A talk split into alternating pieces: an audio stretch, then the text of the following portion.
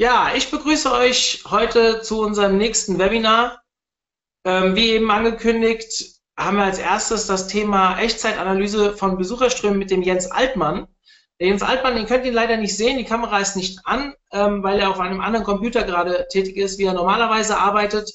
Er ist aber da. Ähm, ich freue mich besonders, dass Jens da ist, aus dem Grund, weil ich A, ihn seit Jahren auf Konferenzen ähm, verfolge, kann man mehr oder weniger sagen, und B, weil er selbst auch als Speaker bei, unserem, bei unserer Konferenz am 1.9. da sein wird. Und ja, deswegen, ich bin sehr, sehr angetan von seinen Vorträgen und von seiner Person. Dementsprechend freue ich mich darüber sehr. Für euch, was bedeutet das? Ähm, wir haben heute acht Vorträge am Stück. Ihr könnt Fragen stellen über den Chat. Ich werde am Ende dem Jens die Fragen stellen, die ihr zu seinem Thema habt, so wie ihr das hier von uns gewohnt seid. Und es gibt eine Neuigkeit. Wir haben jedes Webinar jetzt im Podcast Dementsprechend abonniert unseren Podcast und ihr könnt jedes dieser Webinare im Nachgang, genauso wie bei uns im Club, auch nochmal hören. Jens, die Bühne gehört dir. Ich wünsche dir viel Spaß in der nächsten halben Stunde, bis ich mich dann wieder dazu schalte. Tschüss! Ähm, vielen Dank für die Überleitung. Ähm, Im heutigen Webinar werden wir uns dem Thema Echtzeitanalyse von Besucherströmen widmen. Was könnt ihr von dem Webinar erwarten? Als erstes werdet ihr einfach ein paar Informationen darüber bekommen, warum es wichtig ist, eine Echtzeitanalyse von Besucherströmen durchzuführen. Und ihr werdet ähm, Möglichkeiten an die Hand bekommen, wie ihr selbst ähm, eine Echtzeitanalyse implementieren könnt. In der Beschreibung steht zwar drin, dass ich ein Tool vorstelle, ähm, aber wer mich kennt, weiß ja, dass ich ungern irgendwelche Tools referenziere, sondern immer der Meinung ist, ähm, alle Sachen, die man selbst implementieren kann, sollte man auch selbst implementieren, damit man einfach die Vorteile davon hat. So, als erstes ein paar Worte zu meiner Person. Ähm, Mario hat es ja eben schon gesagt, mein Name ist Jens Altmann. Ähm, ich selbst bin seit mittlerweile knapp 15 Jahren professioneller Software-Engineer. Das bedeutet, dass ich bei der Entwicklung und Konzeption von Software beteiligt bin, ähm, sowohl von Unternehmen als Freelancer als auch natürlich in meinen eigenen Produkten und Projekten und ich würde mich selbst als Techie beschreiben. Also eine Person, ähm, die viel mit Technologie zu tun hat und das auch tatsächlich aus Leidenschaft. Und die Leidenschaft trage ich auch tatsächlich weiter, denn aktuell bin ich ähm, als CTO ähm, eines Berliner Cybersecurity Startups namens Patronus.io unterwegs und ähm, habe dort die Mission, das Thema Security auch in Webseitenbereiche zu bringen, die normalerweise nicht das Know-how und die Möglichkeiten haben, in ihrer Firma selbst das Thema Security zu betrachten. Worum geht es in diesem Vortrag? Ja, damit man überhaupt mal eine Vorstellung bekommt, was das Internet denn heutzutage ist, ähm, habe ich einmal diese Zahl auf dem Bildschirm geschrieben. Ja, das ist eine 1 mit insgesamt 21 Nullen. Und diese Zahl nennt man Zettabyte, wenn man im Bereich ähm, von IT ausspricht. Und das Problem an dieser Zahl ist, das ist der beschriebene Traffic, der weltweit pro Jahr im Internet erzeugt wird. Ähm, wenn man das in eine Einheit umrechnet, die einem geläufiger ist, dann sind das circa eine Milliarde Terabyte und die Zahl stammt aus dem Jahr 2016. Ja, das bedeutet, das Internet wird immer langsamer, es gibt immer mehr Nutzer im Internet, die sich durch das Internet bewegen und natürlich auch ähm, entsprechend die Infrastruktur nutzen. Jedoch baut sich die Infrastruktur des Internets nicht im gleichen Maße auf, wie sich der Traffic auch erhöht. Ja, um mal drei Zahlen gegeneinander zu vergleichen. Noch im Jahr 2012 war es so, dass circa ähm, eine Viertel Zettabyte ähm, ein Viertel Zettabyte ähm, an Traffic durch das Internet gelaufen ist. Im Jahr 2016 eben das erste Mal, dass die Zettabyte-Grenze überstiegen wurde und ca. 1,3 Zettabyte an Daten transferiert wurden. Und im Jahr 2020 wird es so sein, dass ca. 2,6 bis 2,7 Zettabyte pro Jahr über das Internet transferiert werden. Das stellt das Internet natürlich vor eine Reihe von Herausforderungen. Ja, wie man am Anfang in der Grafik von der Startslide gesehen hat, gibt es ja kontinental bedingt einige Hotspots, wo das Internet stärker genutzt wird. Und mittlerweile gibt es im Internetfachjargon ähm, die Bezeichnung der Busy Hour Traffic. Der Busy Hour Traffic beschreibt praktisch den Traffic, der zu Hochzeiten ähm, durchgeführt wird. Meistens ist es in den Abendstunden oder zu Betriebszeiten, wenn normale Arbeitszeiten sind.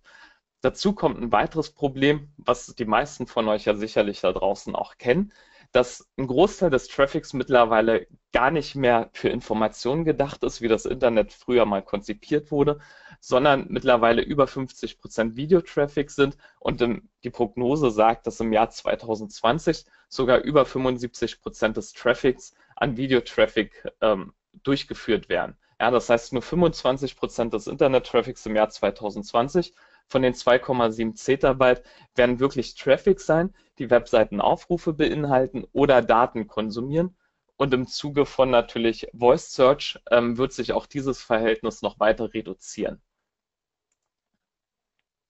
Dabei haben wir ein großes Problem. Es gibt ca. eine Milliarde Internetseiten und die eine Milliarde Internetseiten versuchen jetzt natürlich diese verbleibenden 25 Prozent des Webseitentraffics von diesen 2,7 Zettabyte auf sich aufzuteilen.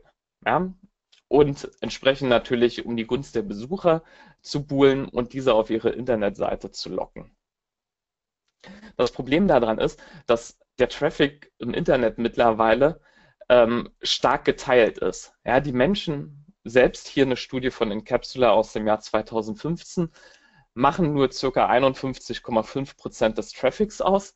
Die restlichen 48,5 Prozent des Internet-Traffics wird automatisiert durch irgendwelche Bots ähm, durchgeführt.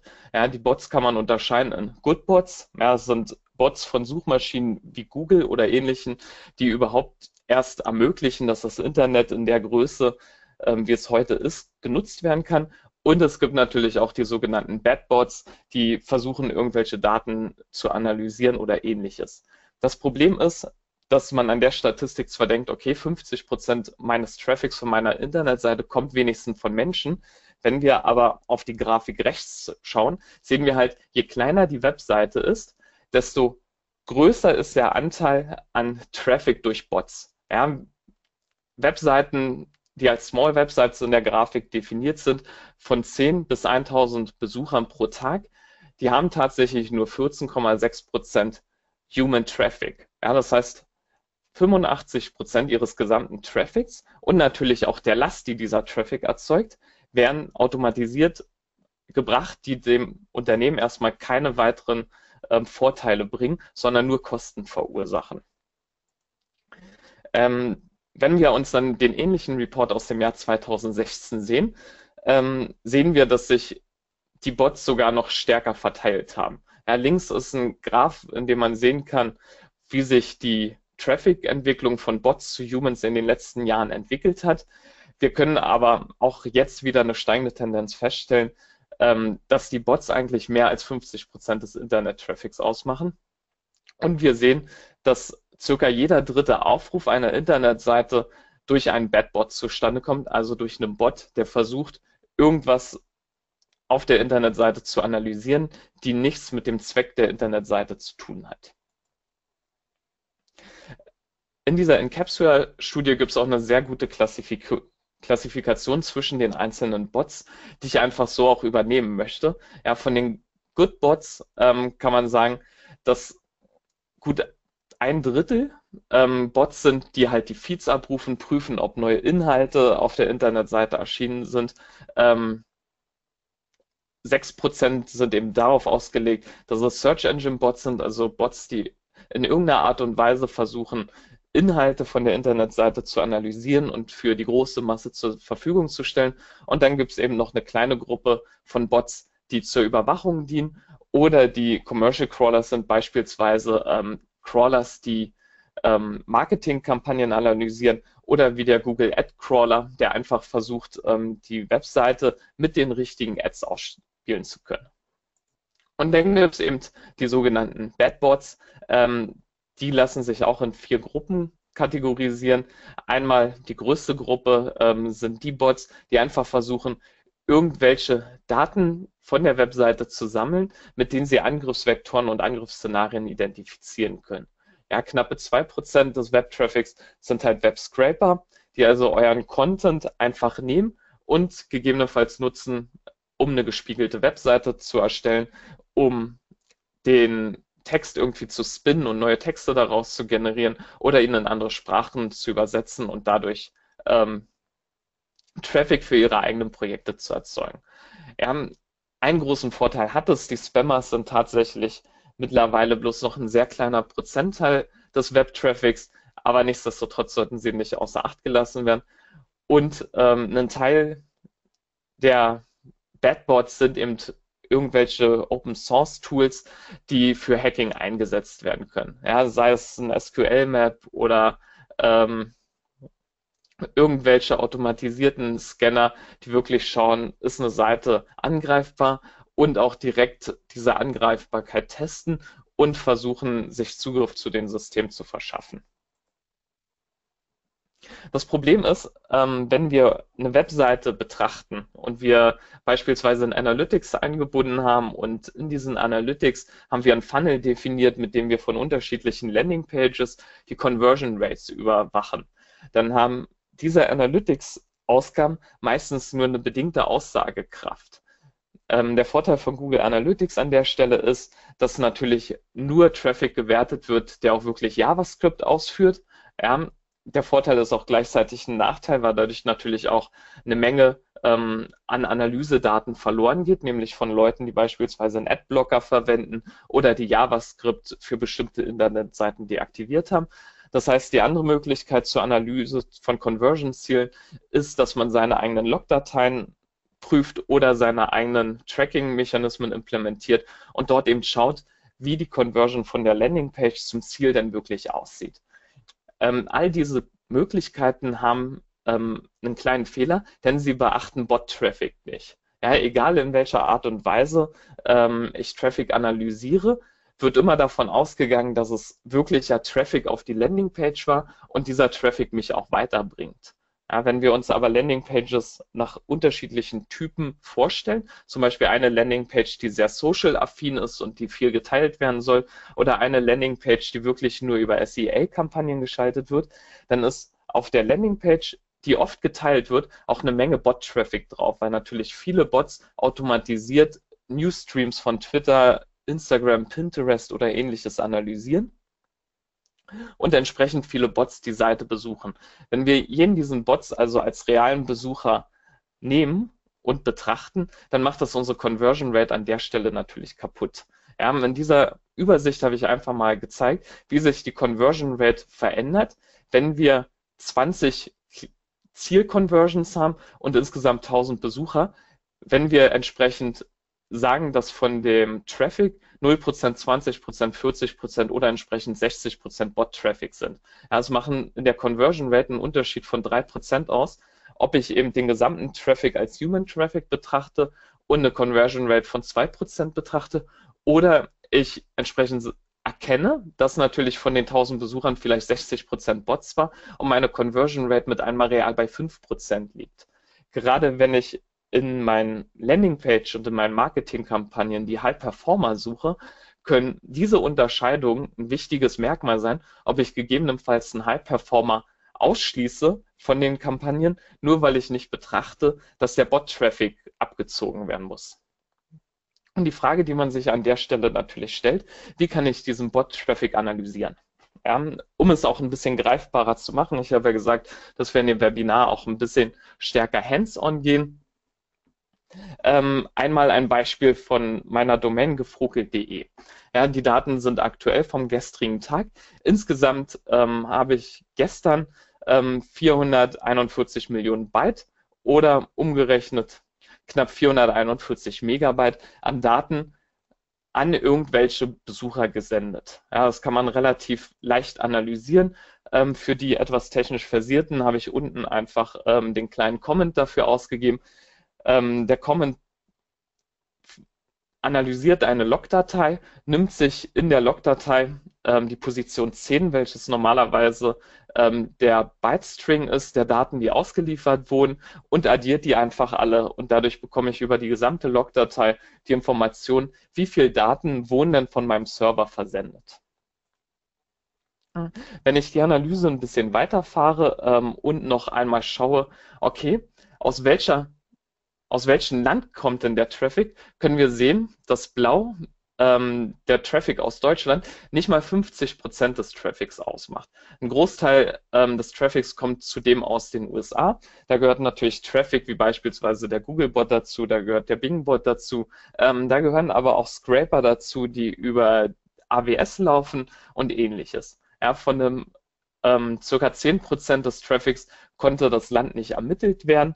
Das liegt daran, dass ich für die Analyse von dem Land ähm, die offene API von ipinfo.io verwendet habe.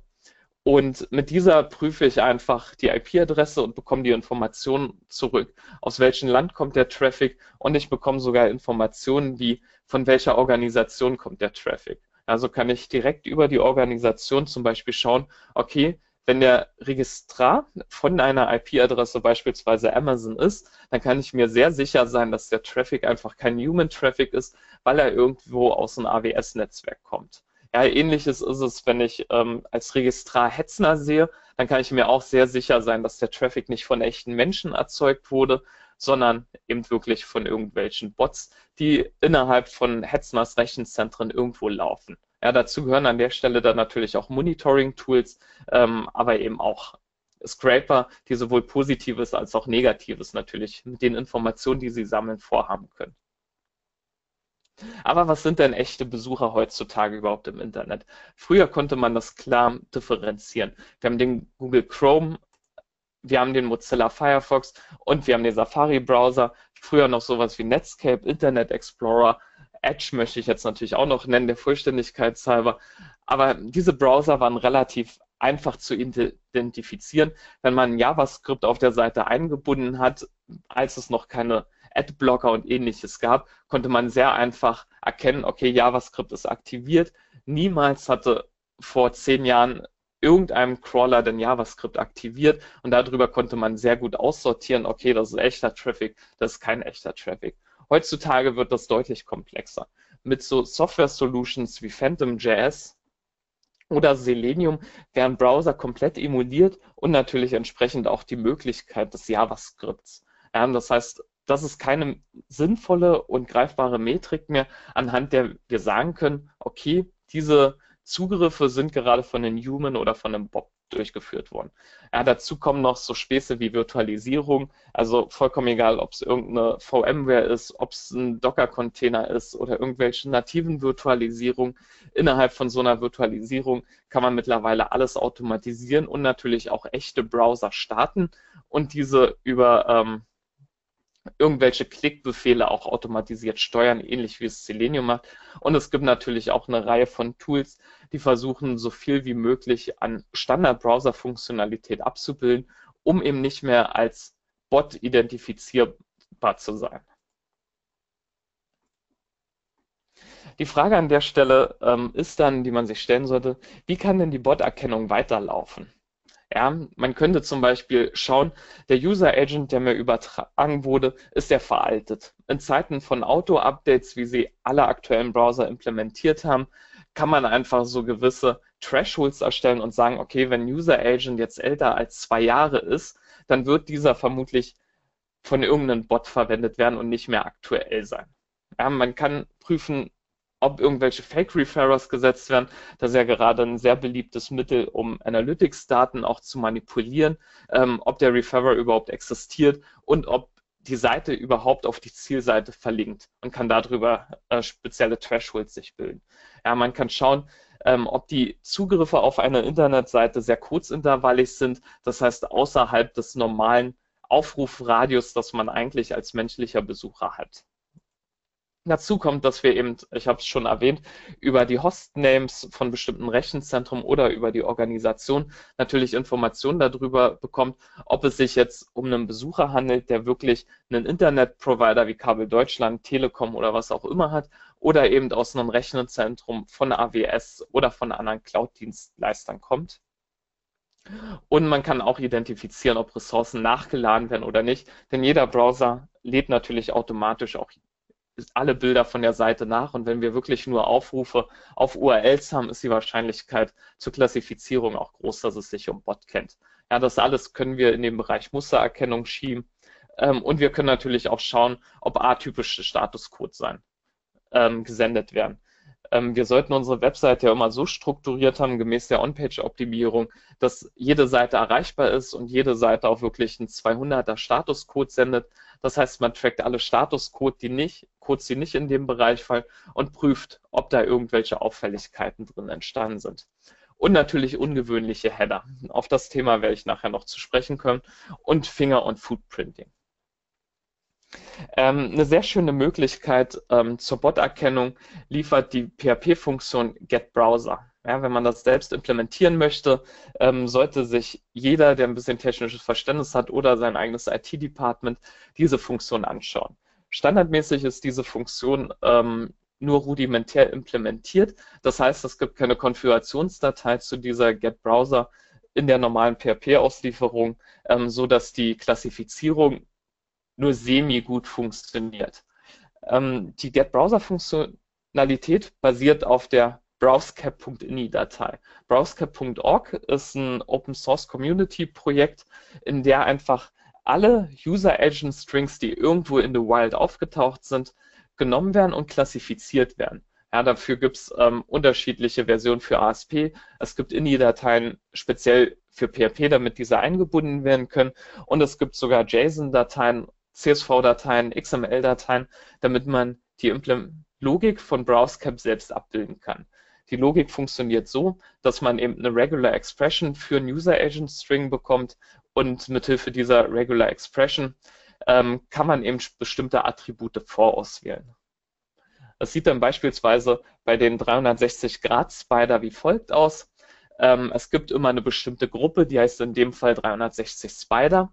Ähm, man sieht in der Klassifikation Browser-Type, dass es sich um einen Bot-Crawler handelt und man sieht ähm, bei dem Crawler-Attribut auch, dass es True gesetzt wird, dass man also die Informationen bekommt.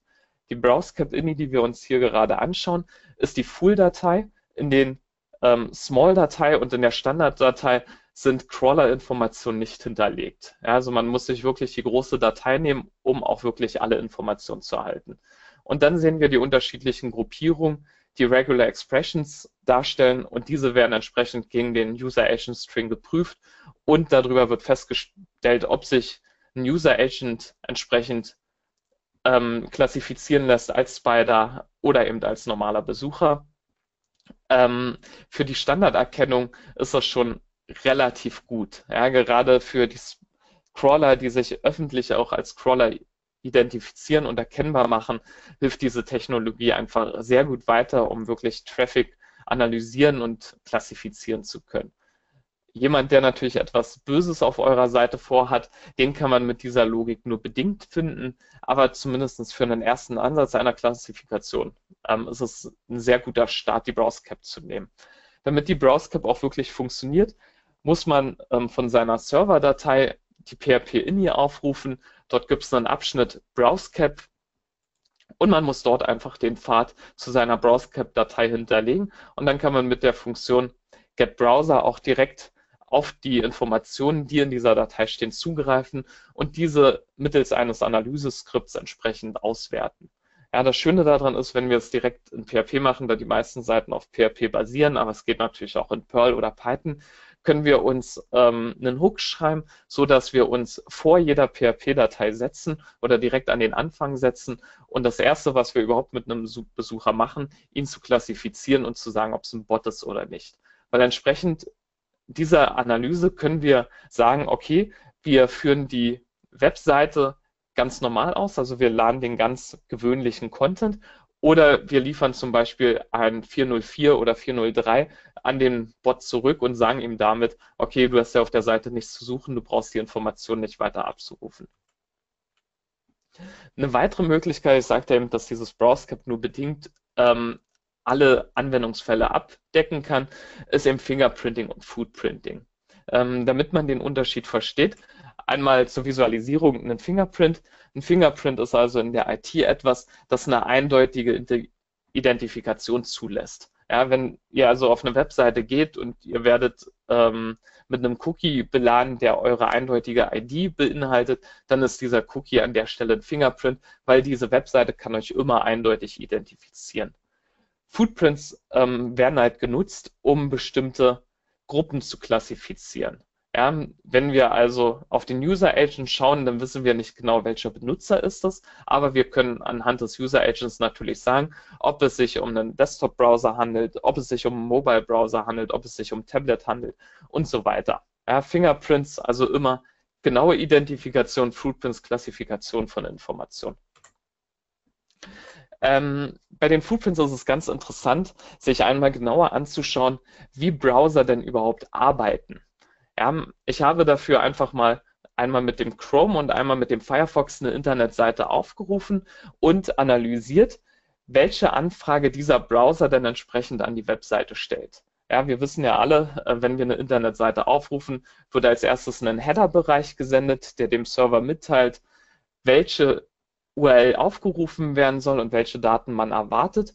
Und dann bekommt man eine Antwort von dem Server, welche die HTML-Seite beinhaltet und dann entsprechend im Browser gerendert wird.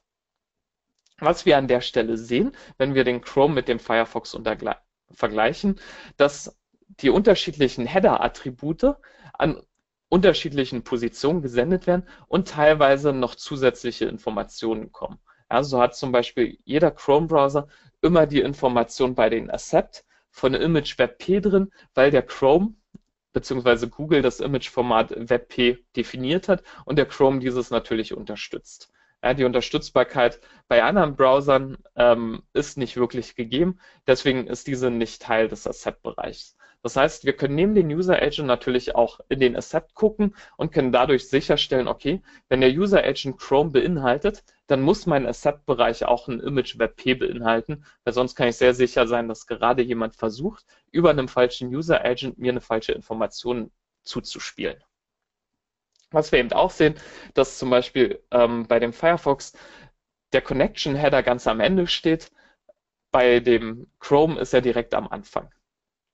Und genau die gleiche Analyse können wir auch für automatisierte Tools wie zum Beispiel PhantomJS machen. Ähm, da PhantomJS über eine Kommandoline läuft, ähm, konnte ich jetzt nicht direkt die Webseite als Screenshot machen, sondern ich habe halt einmal die PhantomJS Version 1.9 analysiert und einmal die PhantomJS Version 2.1. Ähm, PhantomJS gibt halt die Möglichkeit, dass ich den User Agent immer manipulieren kann. Aber auch hier sehen wir selbst zwischen den Versionen 1.9 als auch der Version 2.1.1, dass sich einzelne Attribute verändern. Ja, so ähm, wird bei der Phantom Version 1.9 erst der User Agent Header und dann der Accept Header gesendet und bei der Phantom JS Version 2.1.1 erst das Accept und dann der User Agent. Wenn man diese Analyse für ausreichend viele Browser macht, kann man sich eine Matrix zusammenstellen. Diese Matrix ermöglicht ein, einfach zu sagen, okay, um welchen Browser handelt es sich real und an welcher Position kommen unterschiedliche ähm, Header-Informationen zurück. Also sehen wir bei dem Browser.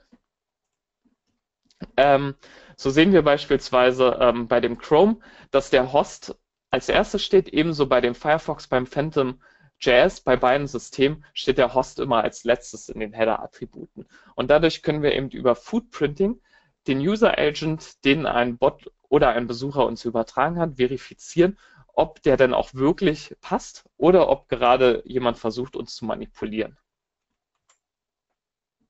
Ähm, diese beiden Beispiele sollten einfach zeigen, ähm, wie man Bots identifizieren kann und wie man diese von natürlichen Traffic dann auch wirklich ähm, unterscheiden kann, weil es wirklich notwendig ist mittlerweile, dass man den Bot-Traffic ausspart und wirklich nur den Traffic, den man beliefern soll, wirklich beliefert. Wir haben es beim Beispiel von gefruckelt.de gesehen, ähm, dass ich dort einen Tagestraffic von 441 Megabyte habe wenn man das auf einer Seite hochrechnet, die deutlich größer ist, wo eben nicht 440 Megabyte pro Tag transferiert werden, sondern vielleicht 400 Gigabyte und wir uns vorstellen, ähm, dass 50 Prozent des Traffics von Bots kommen, dann kann man sich vorstellen, 200 Gigabyte am Tag oder entsprechend ähm, über einen Monat gerechnet, ähm, 6 Terabyte, was das natürlich an Kosten und natürlich auch an Performance-Einbußen ähm, verursacht für all die anderen Besucher.